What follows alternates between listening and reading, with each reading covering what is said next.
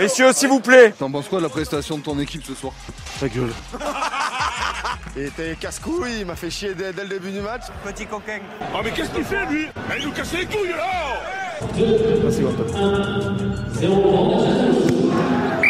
C'est pas lui qui donne le coup d'envoi, c'est moi qui donne le coup d'envoi.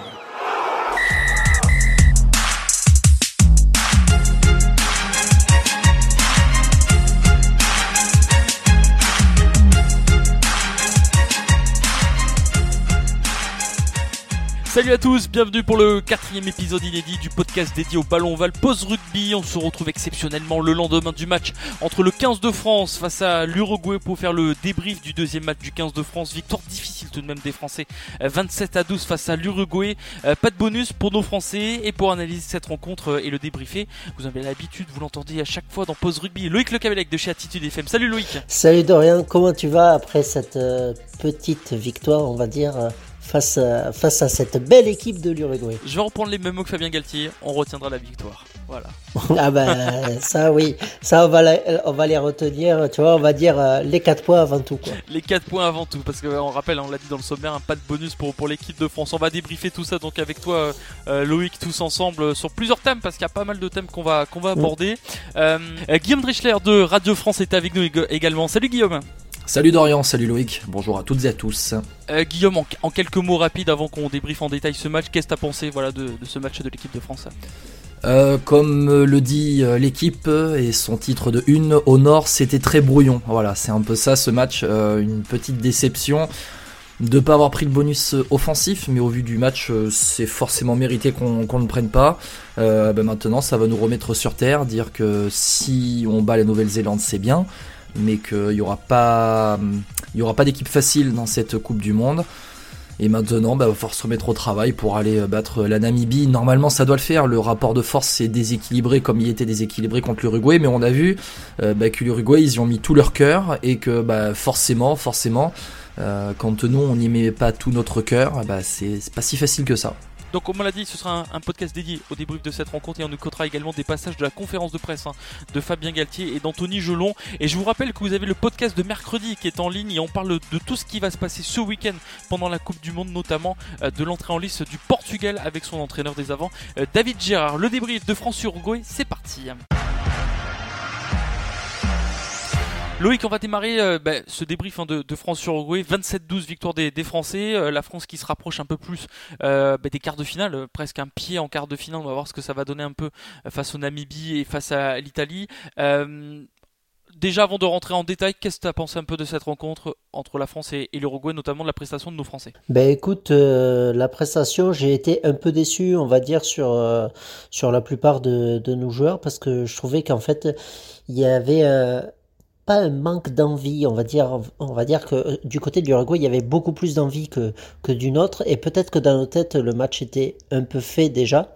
C'est, c'est ça en fait qui m'a un peu déçu parce que ouais, on les, on n'y était pas dedans, enfin, notamment en première mi-temps avec, euh, avec les avants où on s'est fait un peu écraser hein. en mêlée et tout ça. Moi, j'ai été énormément euh, déçu euh, là-dessus, surtout quand, quand tu te sens fort parce que tu as des pénalités à 5 mètres, tu prends la mêlée à chaque fois, tu prends pas la touche, tu te dis tu te sens fort et tu te fais sanctionner dessus.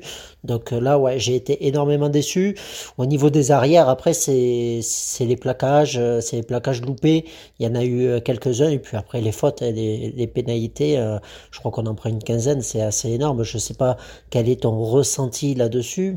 Après, par contre, quand on se prend un essai à la troisième minute, je sais pas comment tu l'as senti toi, mais moi j'étais toujours serein, on va dire. Tu vois? Oui, oui, oui, ça me faisait penser un peu au match euh, Irlande-Roumanie où Ouais. tu sais, la Roumanie marque assez rapidement, mais tu te dis, bon, on va mettre la seconde derrière, on va accélérer un peu le jeu. Mais c'est vrai que, bon, cette équipe d'Uruguay, euh, bon, on sent que c'est pas des peintres quand même. Hein. L'Uruguay, ils ont toujours cet esprit un peu latino, un peu combattant, un peu on saute sur tous les ballons. Il y a même une image qui me fait, qui m'a fait rire quand je l'ai vu euh, au bar. C'est Ah ouais, Arata qui est complètement au-dessus euh, du Arata, mol, ouais. en train de d'arracher tout ça. Santiago Arata, le joueur du, du, du Castre Olympique. Moi j'étais là, mais qu'est-ce qu'il fait là? On dirait un dessin animé ou un film, ou sinon, euh, moi j'adore la série Friends quand, quand il joue au rugby la première saison Ross et qu'il a le ballon et tu le vois en fait au-dessus du mol comme ça ça avec les pieds à l'envers. Ça, ça m'a fait penser exactement à cette action-là. J'ai complètement rigolé là. Ah non, mais l'image était incroyable, elle était marrante. mais j'étais comme toi, j'étais surpris qu'il marque assez rapidement. Surtout, il marque quand même euh, deux, deux- deux beaux essais quand même, parce qu'il y a le, le second essai, euh, une très belle combinaison euh, qui, qui marque jusqu'en bout de, de l'arrière uruguayen. Donc, euh, on sent qu'il y a une patte rugby un peu du côté de l'Uruguay. C'est peut-être qu'on va retrouver un peu ça du côté du Portugal que nous avait expliqué un peu David Gérard.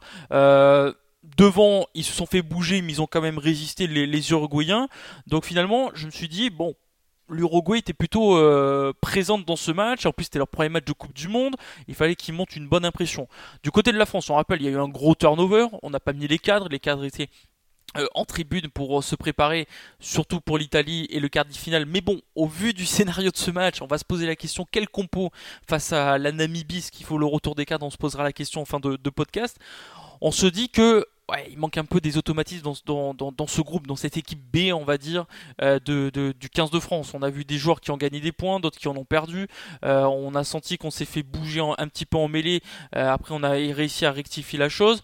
Et il y a j'ai trouvé il y a 20 minutes quand même entre le quart d'heure de jeu et la 35e où là on n'était plus dedans. J'ai trouvé qu'on n'était plus dedans et que cette équipe de France a fait un peu le minimum syndical. Alors toi tu parlais de est-ce qu'ils se voyaient trop beaux? Est-ce qu'ils se voyaient déjà vainqueurs? Est-ce qu'ils se voyaient mettre 80 pions euh, comme ce qu'a fait l'Irlande ou, ou d'une certaine façon l'Afrique du Sud face à l'Écosse ou, ou euh, là aussi d'une certaine façon le Japon avec plus de 40 points face au Chili? Je, je, sais pas encore. En tout cas, dans le clan français, on est plutôt satisfait de ce match. On retient la victoire. Il y a des choses à changer. Je pense que la vidéo va, va être importante aujourd'hui. Après, tu sais, après, tu sais, ils disent qu'ils sont satisfaits, mais bon, je pense qu'aujourd'hui, euh, ça va, ça va bien parler bien comme il faut, parce que bon, là, faut, faut remettre les choses comme il faut. Par contre, tu vois, pendant qu'on parle, là, j'ai pensé à une chose. C'est début du match contre les Blacks, on se prend un essai. On n'était pas, pas dedans. Là, exactement pareil. Est-ce qu'il n'y a pas un problème avec, euh, avec nous, les Français, sur, sur les débuts du match? Comme ça, en match de préparation, ça a été pareil. Quelquefois, on n'était pas rentré dans les matchs. Donc, il y a, y a peut-être des questions à se poser là-dessus, moi, je pense. J'ai écouté pas mal les débriefs d'observateurs, notamment après la, la rencontre hier soir, mais il y a une chose que, que j'ai pas vraiment entendue, c'est de dire qu'on a fait jouer les remplaçants. C'est de dire qu'on n'a pas fait jouer les titulaires, en fait. Faut quand même le rappeler. Et ça, pour le coup, c'est quand même une donne importante, parce que avec cette équipe remplaçante, on colle euh, 27 points à l'Uruguay. Certes, on va pas chercher le bonus offensif, mais on colle 27 points à l'Uruguay. Et puis, il n'y a pas de blessés. euh, voilà, maintenant, après, même avec cette équipe-là, on devait battre l'Uruguay, ça a été fait. On n'est pas allé chercher le bonus offensif. J'insiste sur ça parce que c'était l'objectif du match. C'est-à-dire que euh, ça fait du bien aux têtes d'aller chercher le bonus offensif, c'est-à-dire qu'on marque au moins 4 essais dans le match, ce qui n'a pas été le cas. Mais c'est aussi la sanction de ce qu'on a pu voir sur le terrain, c'est-à-dire une équipe en fait qui est rentrée dans le jeu de l'Uruguay et qui s'est fait avoir par l'Uruguay, qui s'en est sorti, sorti par son talent mais qui s'est fait avoir par l'Uruguay, à mon avis. On rappelle, hein, c'est vrai que cette équipe de l'Uruguay est un peu. Ah, latino, on sait que ça lâche rien un peu les, les, les latinos, on le voit avec un peu l'Argentine, un peu avec le Chili, un peu tout ça.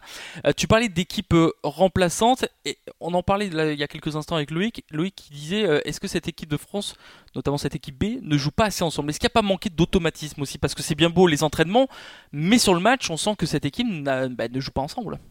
Bah forcément, forcément que ça manque d'automatisme. Un Lucu ça devait être la première fois qu'ils qu jouaient ensemble. Euh, bon, après, il y a la paire de centres Moefana Vincent, euh, eux, ils doivent jouer quelques fois. Euh, quoique, euh, donc forcément, au niveau des au, au, niveau des, des, automatismes, ça en manquait un peu, et c'est normal. Et, le but aussi, à mon avis, du staff de Fabien Galtier euh, sur cette rencontre contre l'Uruguay, c'était de voir quels automatismes peuvent être mis en place avec d'autres joueurs que nos joueurs premium, entre guillemets. Euh, qu'est-ce qu'on peut faire si demain on a un joueur qui se pète Qu'est-ce qu'on peut faire? Qu'est-ce que qui on peut mettre sur le terrain? Donc je pense que c'était le but. Et au-delà de ça, au-delà des automatismes, il y a des joueurs qui n'ont pas forcément répondu et qui n'ont pas eu forcément le, niveau habituel. Moi, je pense à un Pierre Bourgarit. Un Pierre Bourgarit au talent je m'attendais à plus. Dès que Movaka est rentré, euh, bon, certes, il est bien placé, euh, il récupère le ballon pour aller aplatir, euh, pour aller aplatir le troisième essai à le, deuxième essai, deuxième essai français à la 55e.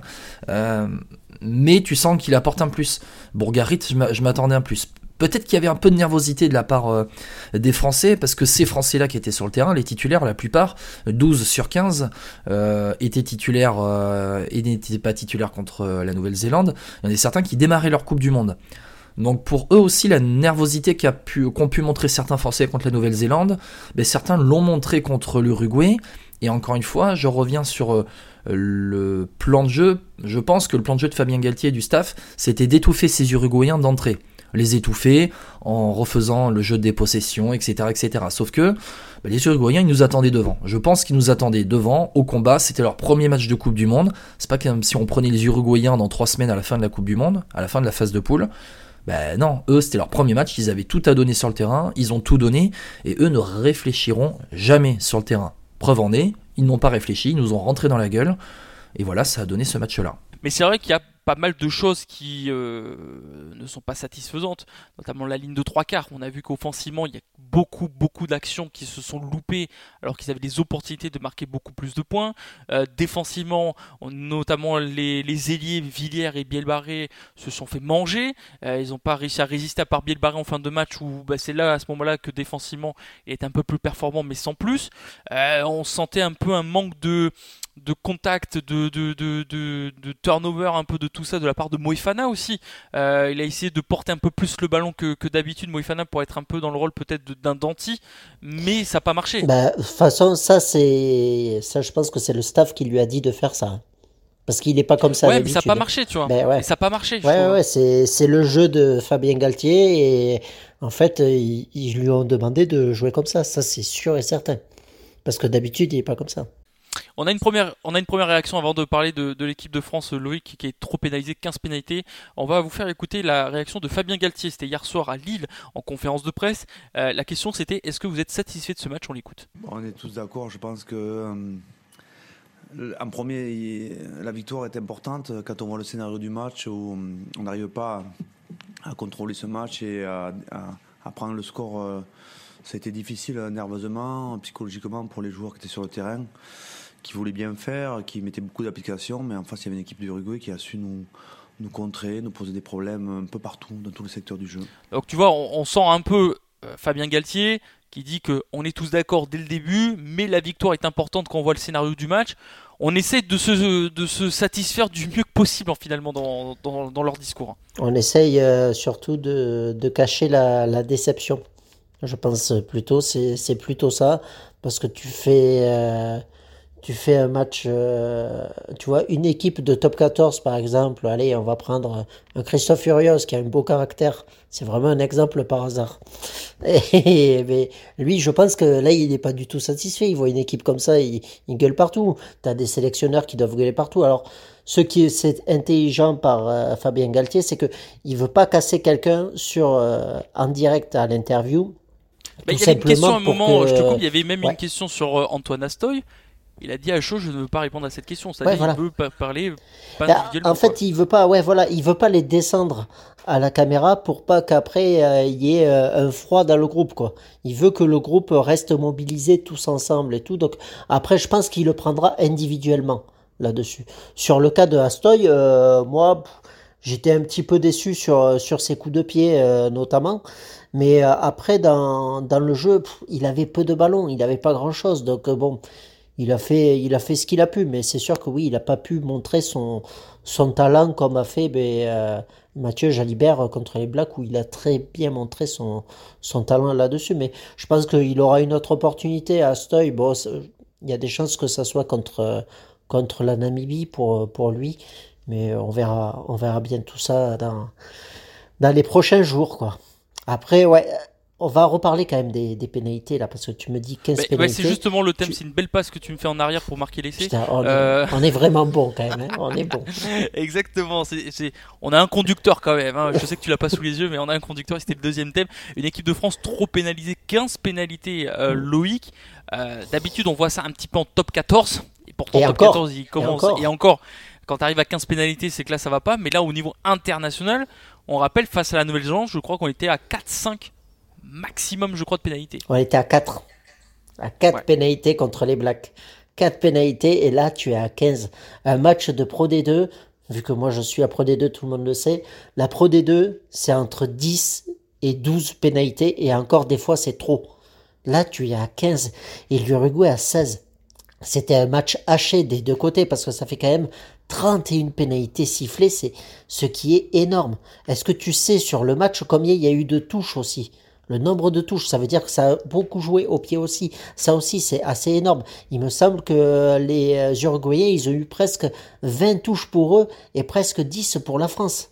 Ça fait quand même 30 touches sur 80 minutes, quoi. On est, euh, on est quand même sur, euh, sur, euh, on n'est pas sur du jeu là, on est vraiment sur de l'occupation du terrain. Ça a été un, peu l'objectif. Il y a Yanis, il nous en parlait à un moment donné quand on parlait de l'UQ euh, sur le podcast de mercredi que vous pouvez retrouver sur euh, tous les réseaux sociaux et toutes les plateformes. Yanis dit attention les gars, euh, je vous calme sur Maxi, sur Lucu. vous voulez que lui s'enflamme un peu quelquefois pour redonner un peu un nouveau style de jeu, mais je pense que son but de jeu, lui, ça va être plutôt du pied et de poser. Ça a été exactement le cas. Yanis a tout vu là-dessus. Et c'est peut-être ça qui nous a un peu déçus aussi dans, dans cette équipe de France-là, c'est que ça a moins joué par rapport à, à ce qu'on attendait. Quoi. Est-ce qu'on est qu'on est qu'on s'attendait pas aussi peut-être à avoir une équipe de France de mettre 80 pions? Ah moi j'en voyais 40.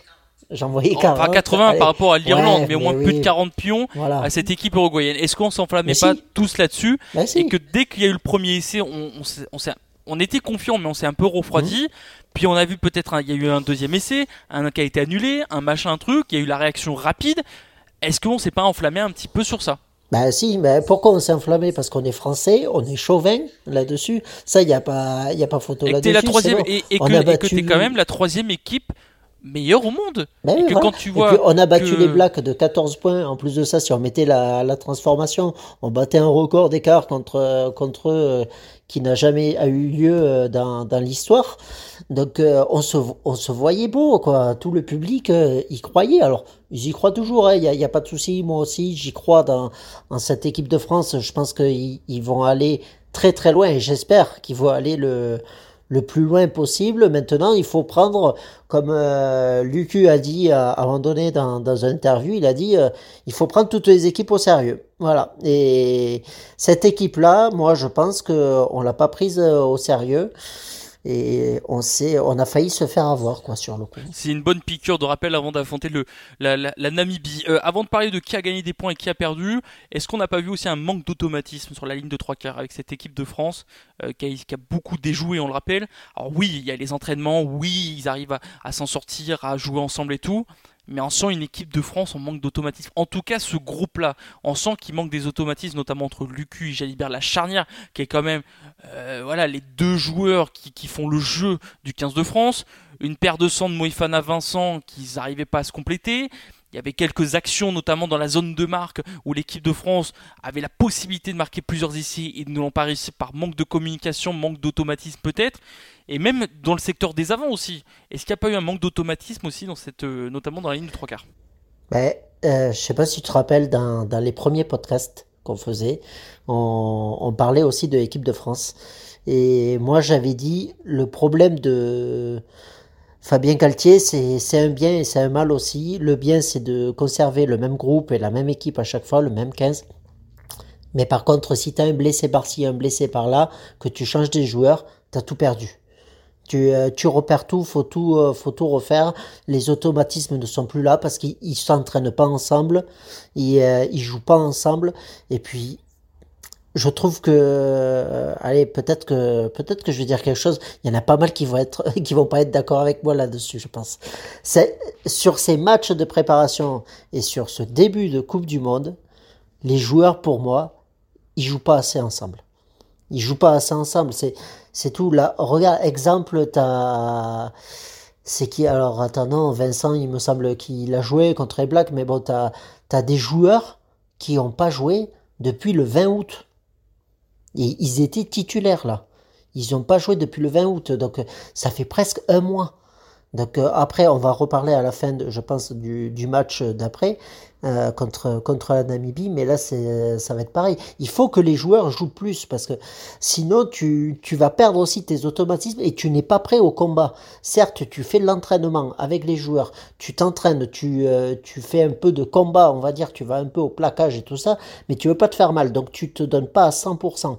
Et quand tu as un match que tu dois te donner à 100%, ben malheureusement, vu que c'est une fois tous les mois, t'es pas prêt. C'est comme euh, en top 14 ou en Pro D2, on le voit très bien, les matchs de préparation, il y a du mal, il y a énormément de, mal à mettre les automatismes en place et tout ça, que ça soit en préparation et sur les premiers matchs. Et bien là, c'est exactement pareil, c'est exactement ce, qui se passe. Et c'est là où je suis un peu déçu euh, là-dessus, c'est que les joueurs, pour moi, ils, ils jouent pas assez, quoi. Ils fait pas assez tourner, quoi. Ouais, euh, c'est non, c'est une bonne vision. On en parlera un peu. Ça, ça peut être un débat. Ça, c'est des questions peut-être à poser à, à, nos invités du mercredi. Hein. Je vous rappelle, mercredi, vous avez le podcast avec Damien Traille. Certes, on faisait l'avant-match de France Uruguay, mais il y a des choses intéressantes euh, qui, qui dit de cette équipe de France. Et surtout, vous avez tout ce qui se passe ce week-end avec David Gérard, hein, qui nous parle notamment de l'entrée du, du, du, Portugal. On parlait de, tout à l'heure avec euh, avec Loïc d'Antoine Astoy, qui faisait son premier match de Coupe du Monde en, au poste de numéro 10, euh, qui a marqué un essai en rappel à la 11e minute de jeu. Qu'est-ce que tu as pensé de la prestation d'Antoine Astoy aujourd'hui bah, Antoine Astoy en fait a été à l'image de son équipe, ou alors l'équipe a été à l'image d'Antoine Astoy, c'est-à-dire euh, ça a été un peu fluctuant pendant le match, ça a été moyen, ça a été très moyen. Je vois la note de l'équipe qui met 4 à Antoine Astoy, je suis assez d'accord. Dans la gestion, c'était intéressant, mais moi j'attendais plus de balles sur les extérieurs et j'ai pas j'ai pas eu assez de balles sur les extérieurs. Le jeu au pied, c'est bien au bout d'un moment, mais euh, parfois faut savoir déplacer le jeu, faut savoir fatiguer les adversaires. Les Uruguayens ont, euh, à mon avis, sur l'ensemble de la rencontre, plus déplacé le jeu. Et moi, c'est ce que j'attendais de ce 15 de France, à un moment donné, contre des équipes d'un niveau moindre par rapport à Nouvelle-Zélande. C'est pas faire insulte à l'Uruguay de dire qu'ils ont un niveau moindre par rapport à Nouvelle-Zélande. Mais je m'attendais à un jeu beaucoup plus déplacé. Et je l'ai pas eu. Euh, ce French Flair qu'on attend, bah, on est capable de le faire en plus. On est largement capable de le faire. Mais je l'ai pas vu. Et j'étais assez déçu. Donc, Antoine Astoy est à l'image de l'équipe. Euh, ça n'a pas été un énorme match. Ça n'a pas été un, très mauvais match. C'était un match très moyen euh, d'Antoine Astoy, bah, qui euh, aussi faisait ses débuts, faisait ses débuts en Coupe du Monde. Donc voilà, faut aussi le dire en Coupe du Monde pour euh, Antoine Lastoy qui était associé à Maxime Lucu. Euh, un dernier mot sur un, joueur avant de parler de la compo face à la Namibie. Est-ce qu'il faut le retour des cadres? Est-ce qu'il faut faire un mix ou repartir avec les mêmes? On va en parler dans, quelques instants avec toi, euh, Guillaume. Anthony Jolon, c'était son grand retour, capitaine, son grand retour. On sent que ça peut être une très grosse arme supplémentaire pour l'équipe de France dans cette suite de compétition tout de même. Ouais, c'est intéressant. Anthony Gelon, il sort à la cinquantième, euh, pas de danger, voilà. Il a fait 50 minutes pour sa reprise, c'est bien. Ça permet de le remettre dans le rythme aussi. Anthony Gelon, je pense qu'il avait besoin de se rassurer. je pense qu'il s'est rassuré sur cette euh, rencontre. Ça offre quand même, bah, franchement, quand on voit les troisièmes lignes possibles dans le 15 de France, euh, Aldrit, Olivon, Gelon, Boudouin, Cross, Macalou qui a été intéressant dans l'activité aussi. Ouais, ouais, même un, allez, on va dire, si une pénurie en troisième ligne, un Cameron Wauki qui peut aussi euh, redescendre. Qui est troisième ligne de base, on rappelle. Mais exactement, c'est exactement pour ça que je te dis ça. Donc c'est hyper intéressant, c'est hyper intéressant, Anthony Gelon. Voilà, il avait besoin de se rassurer. C'est fait, maintenant on va pouvoir passer à un autre match. Euh, par contre, tu vois, un Antoine Stoy, t'en parlais tout à l'heure, je trouve qu'il a perdu des points, lui, par contre. Euh, alors quand on dit perdu, gagner des points, c'est pas, c'est pas euh, Astoy va prendre la place de Jalibert, mais dans, dans, dans, le jeu du, du 15 de France, quoi. Ouais, bon, après, Astoy, il va, il va continuer sa Coupe du Monde. De toute façon, sa Coupe du Monde, elle a été faite. Hein. Pour lui, ça va être l'Uruguay, la Namibie. C'est tout. Des fois, il va être remplaçant et encore avec euh, Jaminet, Ramos et tout ça, je pense pas qu'il qui joue beaucoup euh, après là-dessus. Euh, non, quel joueur après aurait pu marquer des points euh, mais tu vois, tu as été un peu déçu de la prestation de Biel Barré. Moi, je la trouve il a mis son essai. Hein. On rappelle, hein, c'est le plus jeune Français à faire une Coupe du Monde. Il marque son essai. En plus, avec l'équipe de France, ça c'est beau, ça. Ça c'est ça c'est beau et bon, il va jouer la semaine prochaine. C'est pour moi, c'est sûr et certain. il va falloir que la semaine prochaine, il se il se montre un peu plus pour piquer une place, pourquoi pas à quelqu'un, parce que Gabin Villière, euh, j'ai été très déçu. J'ai été un peu déçu euh, par lui avec, euh, avec les Blacks. Et là aussi, j'ai été déçu. Donc, bon, c'est, c'est assez dommage euh, là-dessus, quoi. Mais bon, après, j'espère que, J'espère que qu'on va plus marquer des points les autres fois parce que ouais, il y a pas mal de, de personnes qui ont perdu des points. Si sur la, la deuxième ligne, la deuxième ligne, euh, Waki et Flamand, euh, pour moi, ils ont ils ont gagné des C'était Tao, points. hein, c'était Wookie. Ah oui, oui, Ouais, Wookie, et Flamand en remplaçant, Flamand qui était entré, ouais, ouais, remplaçant, ouais, je l'ai trouvé euh, très très bon. Donc oui, c'était Tao aussi, même s'il a pris son jaune, Tao, il a été plutôt pas mal sur, notamment en défense là-dessus. Et ouais, parce que sur les touches, euh, on leur pique, je crois, on leur pique 5 touches. Donc c'est quand même pas mal, hein, piquer 5 touches sur un match, c'est quand même beau. Donc euh, voilà mes points négatifs et points positifs sur, euh, sur les joueurs. quoi. Allez, on va aborder le, dernier thème de ce débrief de France-Uruguay. On va surtout se projeter sur le prochain match face à la Namibie. Euh, pour toi, Guillaume, il faut quel compo face à la Namibie? Est-ce qu'il faut remettre des cadres pour qu'ils retrouvent un peu du temps de jeu? Parce qu'on rappelle, il y aura l'Italie. Mais entre la Namibie et l'Italie, il y aura presque plusieurs jours euh, euh, de non-match, de repos pour, pour le 15 de France. Est-ce qu'il faut le retour des cadres, c'est-à-dire mettre l'équipe type refaire un mixte ou repartir avec les mêmes pour toi Bah, je pense qu'il faut repartir avec pratiquement les mêmes qui étaient au départ contre euh, l'Uruguay. Euh, je pense qu'il faut les piquer. Ça va enchaîner en moins d'une semaine là. C'est c'est deux matchs, une semaine pile entre les deux matchs, euh, jeudi soir à chaque fois. Euh, jeudi soir, hein, c'est ça? C'est pas mercredi, c'est jeudi. Ouais, c'est ça, c'est jeudi soir. C'est jeudi soir, mercredi soir, c'est ouais. exactement. Et le vendredi, ensuite, euh, dans trois semaines maintenant, ce sera euh, l'Italie. Euh, je pense qu'il faut enchaîner avec, euh, ouais, enchaîner avec ceux qui ont commencé contre l'Uruguay pour, ouais, c'est ça, les piquer. Et en même temps, pour continuer de faire reposer et de mettre au frais le plus possible ben, les cadres. hein.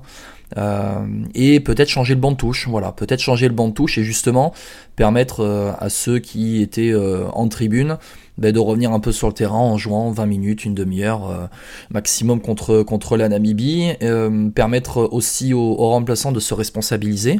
Et puis après, bon, on va pouvoir remettre peut-être les titulaires contre l'Italie, parce qu'à mon avis, ce sera, un vrai bon match contre l'Italie, une semaine avant euh, le quart de finale, et ensuite on, repartira sur les phases finales, euh, parce qu'il faudra pas faire n'importe quoi contre l'Italie non plus.